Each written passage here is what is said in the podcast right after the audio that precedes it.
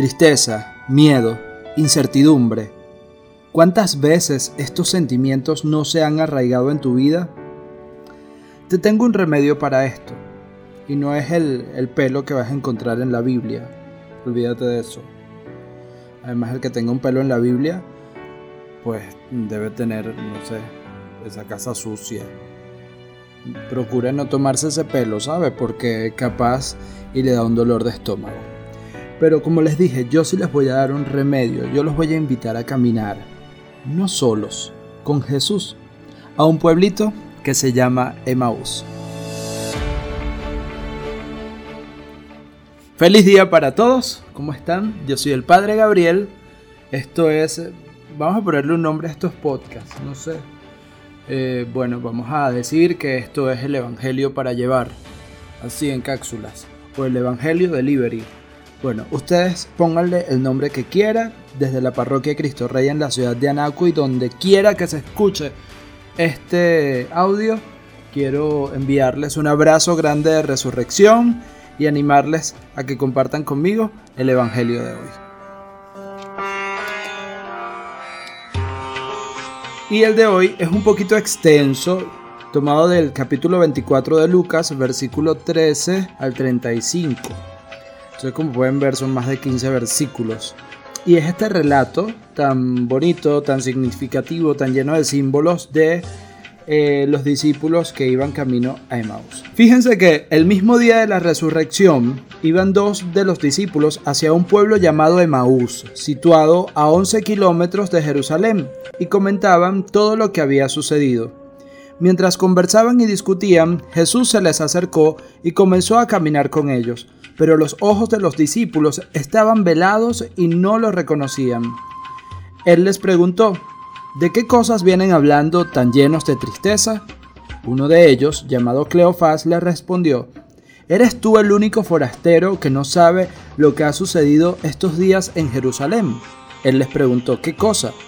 Ellos respondieron, lo de Jesús el Nazareno, que era un profeta poderoso en obras y palabras ante Dios y ante el pueblo, como los sumos sacerdotes y nuestros jefes eh, lo entregaron para que lo condenaran a muerte y lo crucificaron. Nosotros esperábamos que Él sería el libertador de Israel. Y sin embargo, han pasado ya tres días desde que estas cosas sucedieron. Es cierto que algunas de las mujeres de nuestro grupo nos han desconcertado pues fueron en la madrugada al sepulcro y no encontraron el cuerpo y llegaron contando que se les habían aparecido unos ángeles que les dijeron que estaba vivo. Algunos de nuestros compañeros fueron al sepulcro y hallaron todo como habían dicho las mujeres, pero a él no lo vieron. Entonces Jesús les dijo, qué insensatos son ustedes y qué duros de corazón para creer todo lo anunciado por los profetas. ¿Acaso no era necesario que el Mesías padeciera todo esto y así entrara en la gloria? Y comenzando por Moisés y siguiendo por todos los profetas, les explicó todos los pasajes de la escritura que se referían a él. Ya cerca del pueblo a donde se dirigían, él hizo como que iba más lejos, pero ellos le insistieron diciendo, quédate con nosotros porque ya es tarde y pronto va a oscurecer. Y entró para quedarse con ellos. Cuando estaban a la mesa, tomó un pan, pronunció la bendición, lo partió y se lo dio. Entonces se le abrieron los ojos y los reconocieron, pero él se les desapareció. Y ellos le decían uno al otro, con razón nuestro corazón ardía mientras nos hablaba por el camino y nos explicaba las escrituras. Se levantaron inmediatamente y regresaron a Jerusalén donde encontraron reunidos a los once con sus compañeros, los cuales dijeron, De veras ha resucitado el Señor y se ha aparecido a Simón. Entonces ellos contaron lo que les había pasado por el camino y cómo lo habían reconocido al partir el pan. Queridos hermanos, esto es palabra del Señor y es una belleza todo esto describe un proceso de fe, de vida, un caminito espiritual, diría Santa Teresita del Niño Jesús, en el que tarde o temprano es justo y necesario transitar.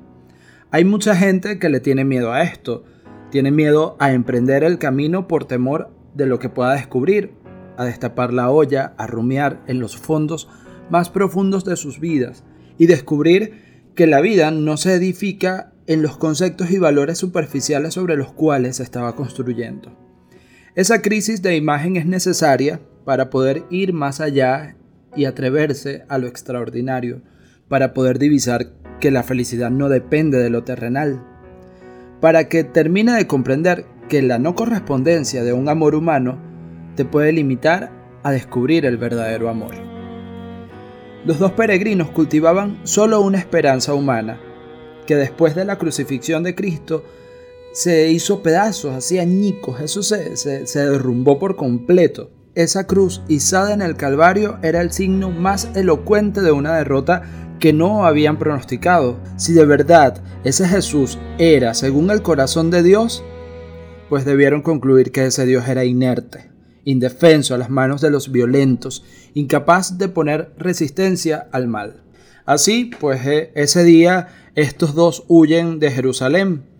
En sus ojos todavía están los sucesos de la pasión, la muerte y en el ánimo el penoso desvelarse de esos acontecimientos. A cualquiera se le hubiera ocurrido pedir eh, que la tierra se abriera y que lo tragara vivo porque así su ídolo pues estaba crucificado y ya no lo habían visto más y todas las esperanzas que ellos tenían pues ya ni pendiente pues mejor irse. Esa fiesta de Pascua que debía entonar el canto de liberación en cambio se había convertido en el día más doloroso de sus vidas. Dejan Jerusalén para ir a otra parte a un poblado tranquilo. Tienen todo el aspecto de personas intencionadas a quitar un recuerdo que duele entonces Jesús aparece en el camino y les ofrece algo que, es concebido en el corazón del Papa Francisco, les ofrece la terapia de la esperanza. A la gente hoy día le encanta una terapia, le encanta un coaching, le encanta que le lean las cartas, buscar, adivinar, indagar en el misterio, pero el único que es capaz de darnos una terapia como es es Cristo Jesús. Y esto es lo que sucede en este camino. Cristo les procura una terapia de esperanza. Sobre todo pregunta y escucha, porque nuestro Dios es así, Él es intrometido. Aunque sí conoce ya el motivo de la desilusión de estos dos, les deja a ellos el tiempo para poder examinar en profundidad la amargura que los ha envuelto. El resultado es una confesión que es un estribillo de existencia humana. Nosotros esperábamos, pero nosotros esperábamos, en el fondo somos todos un poco de estos dos discípulos. ¿Cuántas veces en la vida hemos esperado? ¿Cuántas veces nos hemos sentido a un paso de la felicidad y luego nos hemos encontrado por los suelos decepcionados? Pero Jesús camina con todas las personas desconsoladas que proceden con la cabeza agachada y caminando con ellos de manera discreta logra dar esperanza. Jesús les habla sobre todo a través de las escrituras. Quien toma de la mano el libro de Dios no encontrará historias de heroísmo fácil, tempestivas, campañas de conquista. La verdadera esperanza no es jamás a poco precio, pasa siempre a través de la derrota. La esperanza de quien no sufre tal vez no es ni siquiera eso. A Dios no le gusta ser amado como se amaría a un líder que conduce a la victoria a su pueblo aplastando en sangre a sus adversarios. Nuestro Dios es un farol suave que arde en un día de frío y con viento. Y por cuanto parezca frágil su presencia en este mundo, él ha escogido el lugar que todos despreciamos. Jesús repite para los discípulos el gesto cardinal de toda Eucaristía. Toma el pan, lo bendice, lo parte y lo da. En esta serie de gestos no está quizás toda la historia de Jesús.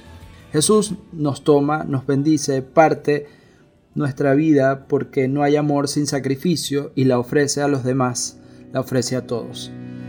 En un encuentro rápido, el de Jesús con los discípulos de Maús, el secreto que conduce a Emaús es todo esto.